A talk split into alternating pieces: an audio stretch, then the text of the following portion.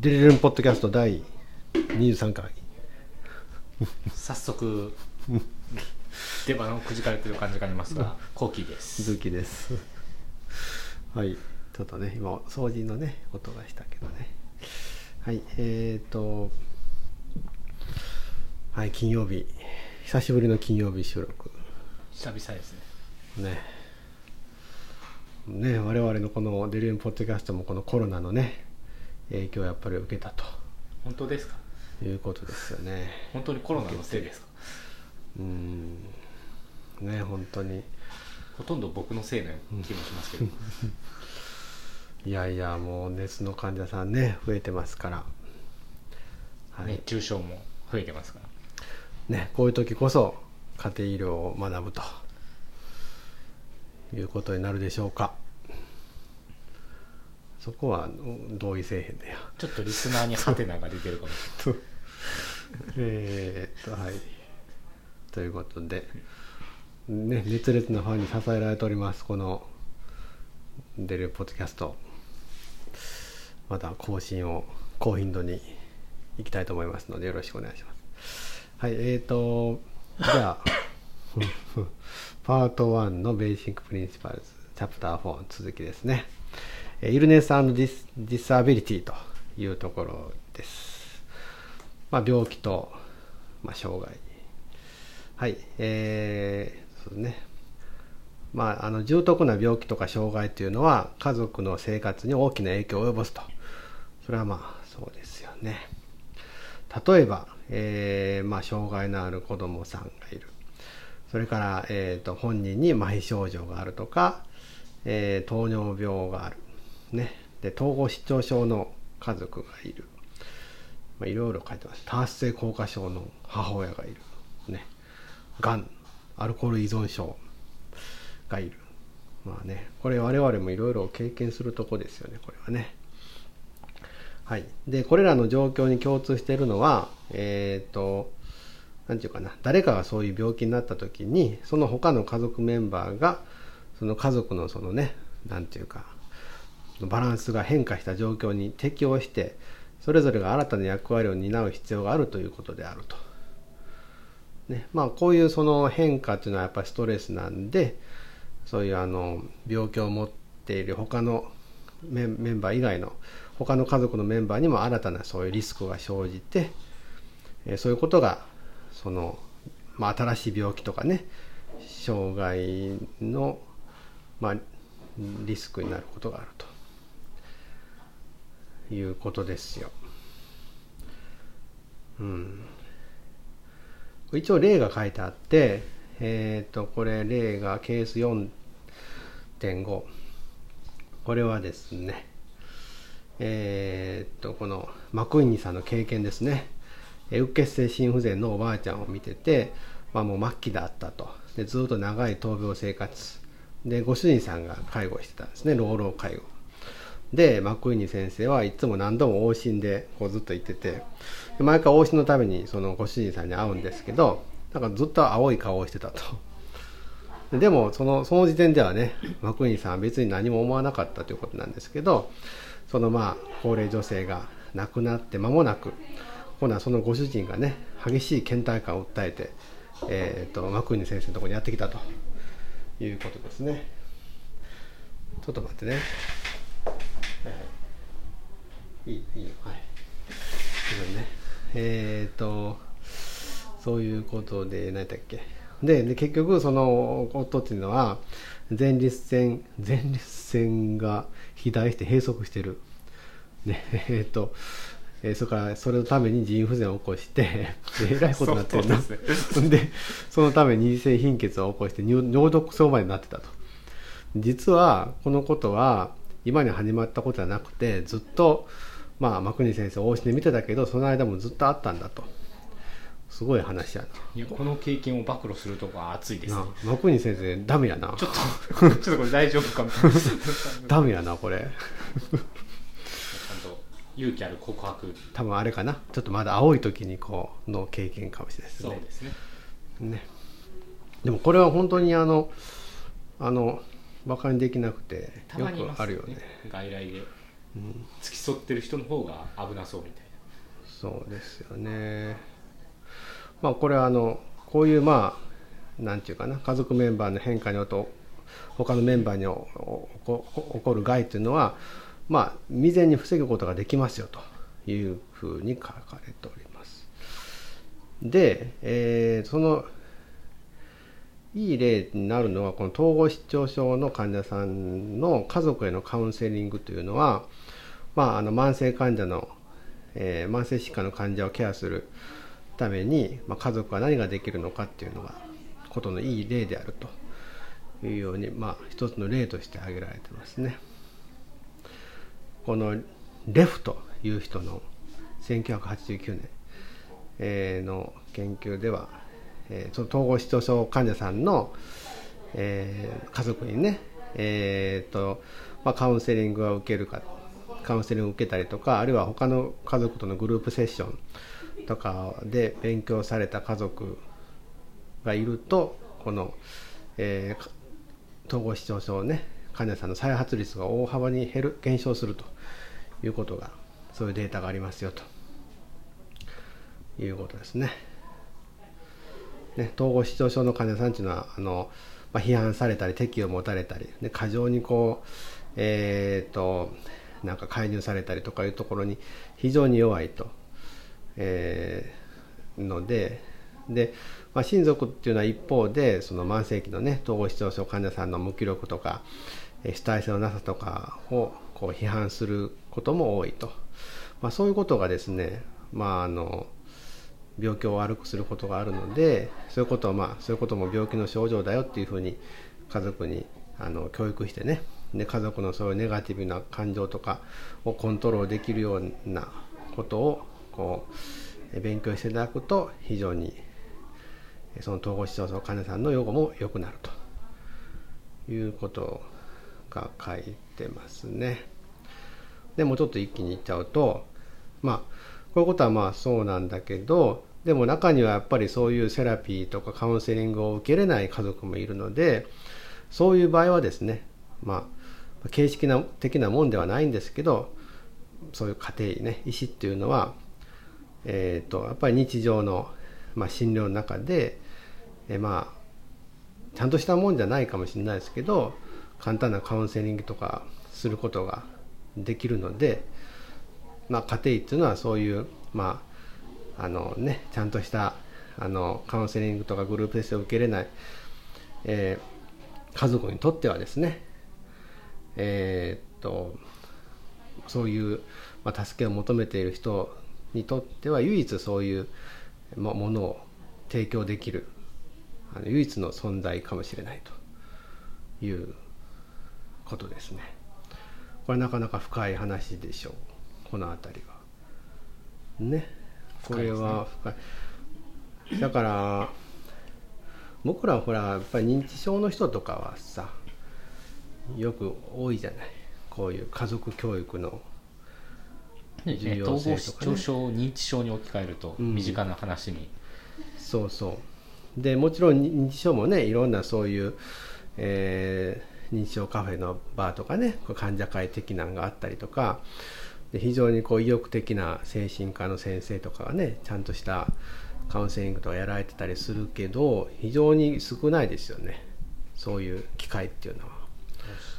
だから実際はほら何もそういう家族教育的なもんってさ受けたことない人いっぱいいるよね。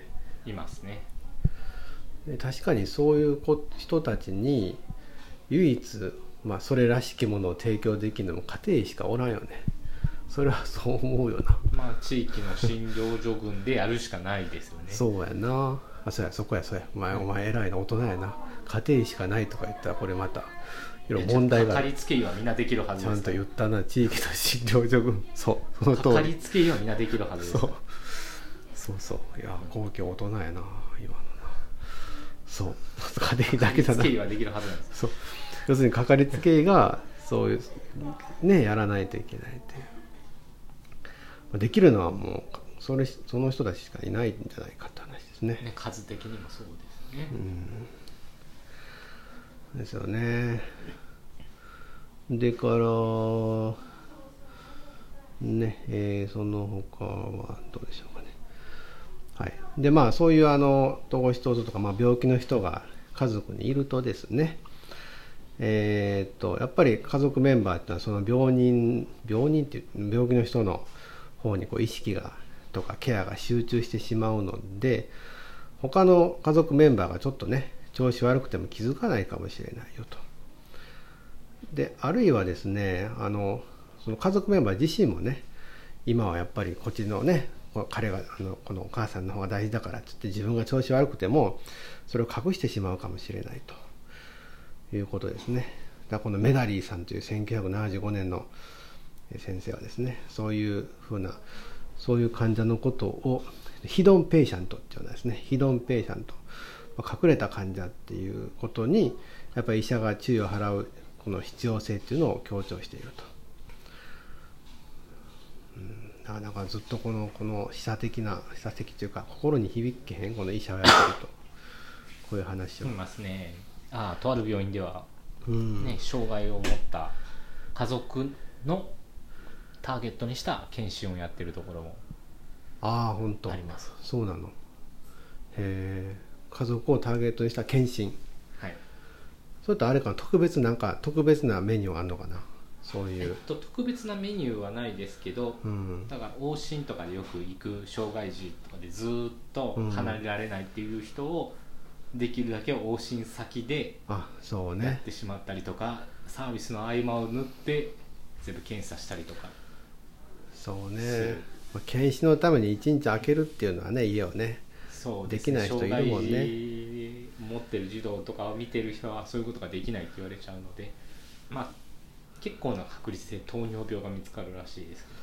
あなるほどね。いやあのそういうちょっとずれるかもしれんけどそういうさ障害を持ってる子とかまあ例えばあのねちょっと障害があるうんご主人配偶者がいる人とかってさあのよく言うのが通院を、まあ、病院に連れていく大変さよう言われへん。なんかいっぱいかかっててさそういう人たちって。で先生もうもう病院連れていくだけで大変とか言って。増えていくんですよね。そうそうそう。無限増殖していくんです整形科行って内科行内科も循環器内科消化器内科全部打ち合っててもうそれだけで大変ですっていう人多くない？多いです。なああれちょっとあれってさなんかちょっと頑張ったら工夫したらなんか減らしてあげそうな気がするんだけ減ると思います。ど ああいうそういうのはあるよね。うん。で、えーそうまあそういうことがあるのでヒドンペイシャントね。で、えーそういう人をこう見つけるためにですね。このえこのあ and, and how are you doing? っていうこの質問。and how are you doing? そしそそそそしてっていうかな。ところでそういえばあなたはどうなの？みたいな。そういうのってやっぱり聞いてあげた方がいいですよと。いう話ですね。その他の家族メンバーにね。ね。そういうふうに言うと他の家族メンバーがその自分の感情をちょっと打ち明けてくれるかもしれないと。これ日本語で言うとは何て言ったらいいかな？えっと、ね奥さんは大丈夫みたいな？なた大丈夫みたいな感じですかね。こんな感じかな？そういう感じかな？一通りね。うん。これはねところでみたいな元気してるみたいな。あなたも元気してるみたいな。そうやね。そういうことを聞かないと。はい。で、えーこの病気がいるの人がいる家族家庭の人は、えー、とこの慢性的な病気がのない家族家庭の人に比べて、まあ、自分自分自身が病気になる確率が高いと、ね、それからあるいはこう終末期の、ね、家族がいると非常にこうそれは家族にとって大きなストレスになるということですね。はい、あるいはそういうことがあると、まあ、から身体的に疲れるだけではなくてですね子供とか孫が介護をめぐって対立したりとか、まあ、この何年も長い間ちょっとこう、まあ、休戦状態だったその古い対立ですよね。家族の中のね。そういうのが復活したりしてですね、まあ、しばしば家族っていうのは心を乱されることがあると。こういうこともあるよね。僕ら家庭やってると。ありますね。よくあるよ。本当に。やっぱり家族さんが病気になった時にやっぱりどういうふうに見ていくかですごい対立ししたりするよね。例えばよくあるのは施設に入れるかどうかでねねやっぱりほらほんまよくあるよ。自分自分で見てる同居の人はもうたまらんから入れたいんやけど認知症とかね。でも遠くに住んでる家族はそんななんでひどいことすんのみたいになって。いやこれね本当あるあるあるあるよね。本当あるある。うん。でなんかこの間あったのはそれ結局亡くなってだけどその遺産の話でさ。次は遺産ですよね。すごい結局そ揉めですよね。で同居ですごい頑張った人がその別居やった人に「あんた何あんなひどいことしてて何言ってんの?」みたいな。それで遺産をもらうつもりないみたいな。んでむっちゃ揉めてる人いるわ。怖いですよ。かわ,、まあ、かわいそうやけどなそういうのは、まあ、家族の問題やから。僕もなんか最近遺産相続のうまく活かせる方法って書いてあってそこにも結局書いてあったのがうん。結局は生前の家族仲が全てだと。そうやね。遺言書とか何を用意したところで家族仲が悪い人は絶対揉めると。どんなに鉄壁の法律にのっとった仕組みを作ってたとしても家族仲が悪いとツッコミようはいくらでもあるからなるほど揉めるねと。だからみんな家族を仲直りさせておくことが最も大事って結局書いてあって。なまさにですよねまさにこの古い対立が復活するってことよね。そうですね。でも でもさなんでそんなん勉強してるん後期いやいや相続についても学んどかないと家庭至るものを あそっか。ね、そういう相談が来た時に。まあな大事です。なるほど。大事です。そうね。はいでまあこれ例が書いてますね。えっ、とこれもすごいひどいケースなんやけど。これあのまあ高齢夫婦のねあのがいてその娘さんが、まあ、独身で、まあ、3人暮らしやったんでしょうね。でその独身で一緒に同居した娘さんががんを患ったと。でこういうことあるよね。でがんを患ってもう悪くて末期で緩和ケア病棟に入院してたけど非常にまあ痛みが強くて苦し非常に苦しんでいたと。ね、でまああのそのそれを見てたお母さんがですねもう本当にこう娘さんが亡くなる数数日前にそのお母さん自身が胸が苦しくなって病院に運ばれてでどうもあの冠動脈に問題があったと。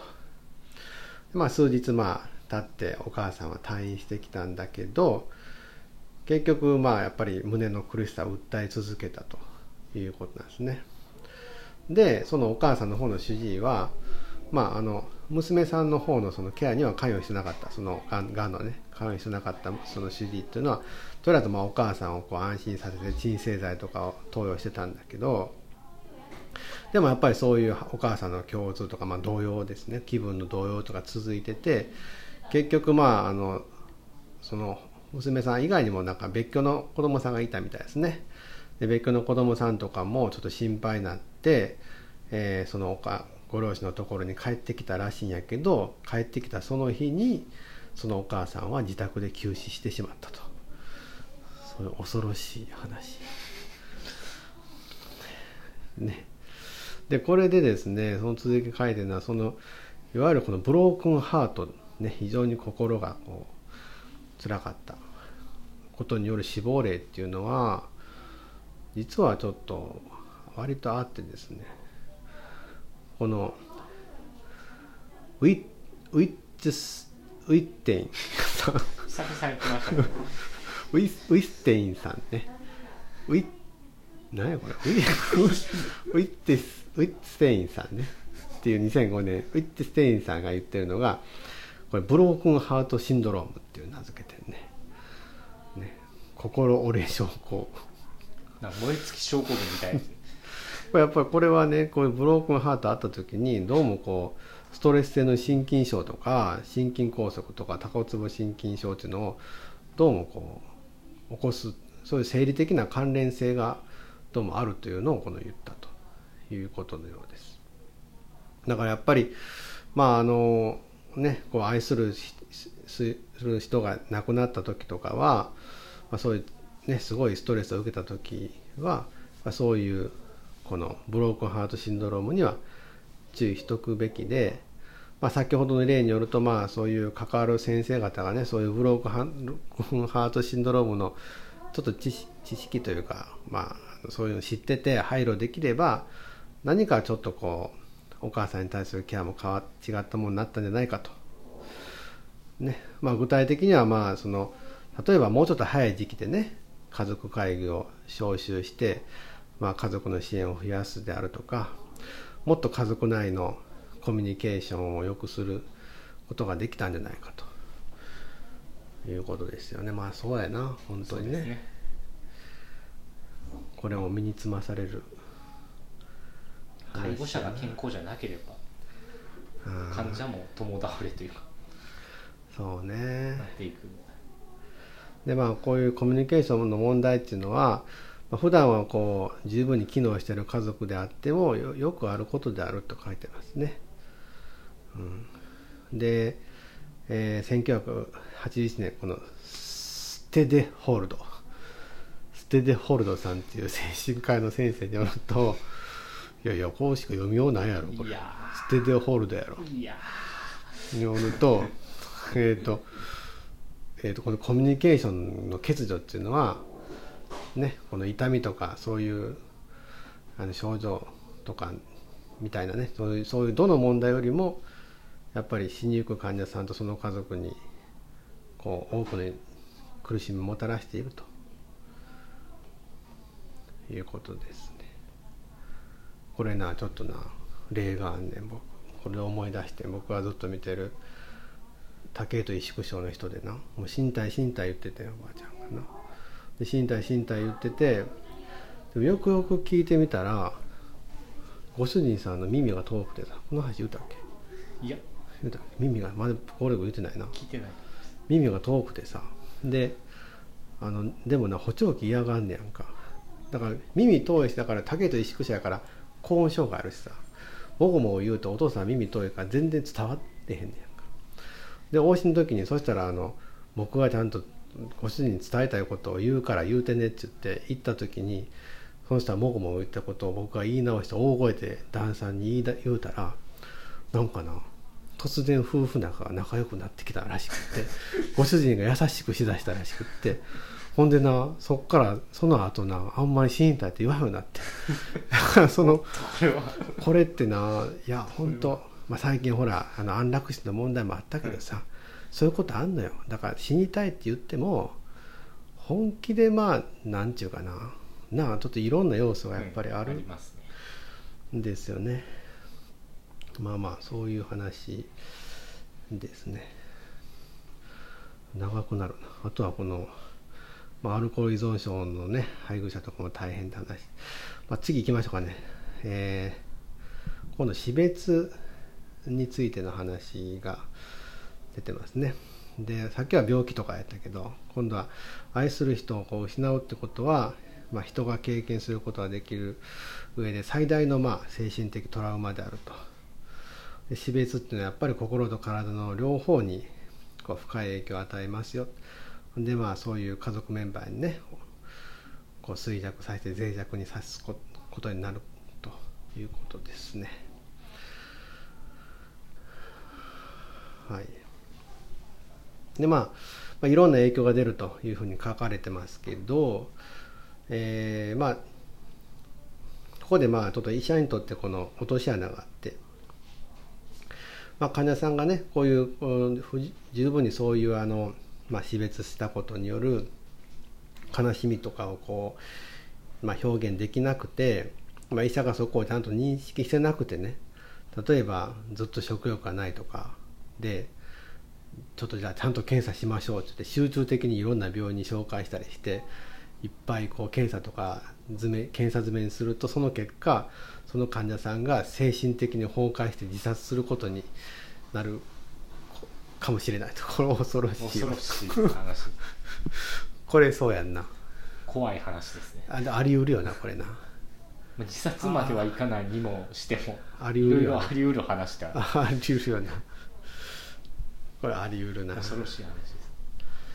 うん。ね、だからまあそれはでも死別以外にもいろいろあってその妊娠であるとか、まあ、仕事がなくなったりとか、まあ、財産を失ったりとかあるいはもう家族のようにか可愛がってるペットが亡くなったりとかね。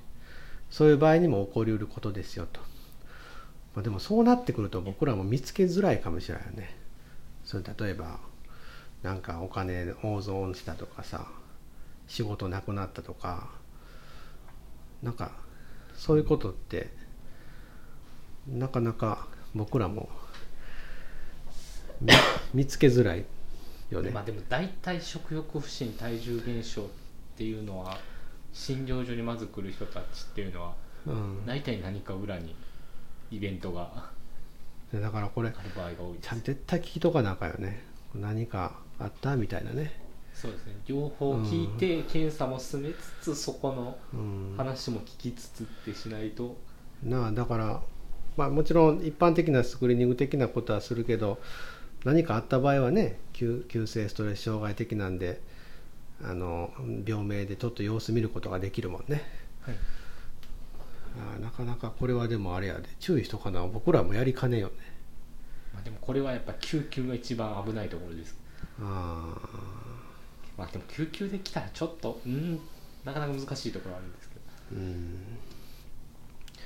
それからあとはもう子供さんの死っていうのを書いてあるね子供の死っていうのは、まあ、夫婦関係のどんな小さな亀裂も広げてしまって、まあ、支援がなければ別居とか離婚離婚に至るのが一般的であるとで家庭っていうのはさまざまな形で悲しみに遭遇すると。ねえーまあ、瀕死の患者の世話をする、ねえー死期を迎える患者、ね、の痛みや苦しみ。を、まあ、家庭の役割としてね、まあ、最初に抑えるとか、まあ、トラウマとなるような検査とか治療から患者を守る。あるいはあの亡くなる準備をまあ確実にして最後の最後で救急車で病院に駆け込むようなことがないようにすることができる。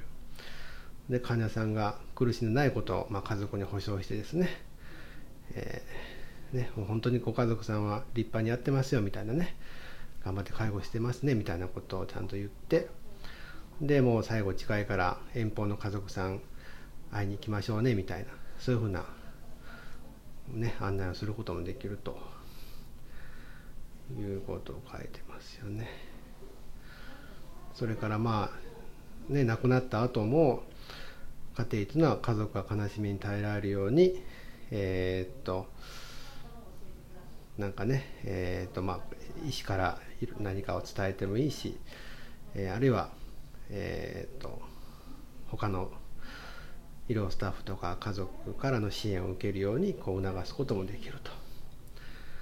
ね、でもしその遺族が病気になった時は、まあ、先ほどの話ですけどね。あのその人がまあそういう経験されたから、ね、そうそういうことを思い出してその時の感情をちゃんと聞いて適切な対処することもできると。いうやっぱりあのそうね。家庭っていうのはさまざまな形で悲しみにこう遭遇するというのはそうですよね。この週ね医者やってるとね。まあ悲しい場面に出くわすことの方が多いですよね。多いね。なのでその都度でもできることがあるからやるべきことがあるから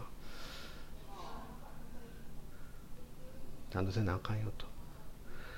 でもあ家庭って大変な仕事やなこれ。大変ですね。これこんなん学生に言ったらまたさらに人気なくなっ人ちゃう、気はなくなるかもしれないです。うんまた人気なくなんでこれ。こんなん言ってたら。いやでも変わったやつが来るかもしれない。うん。いやいや。ね。そんなそんな悲しい最後はちょっと。まあ、ちょっと悲しいか最後ですけど。はい切ります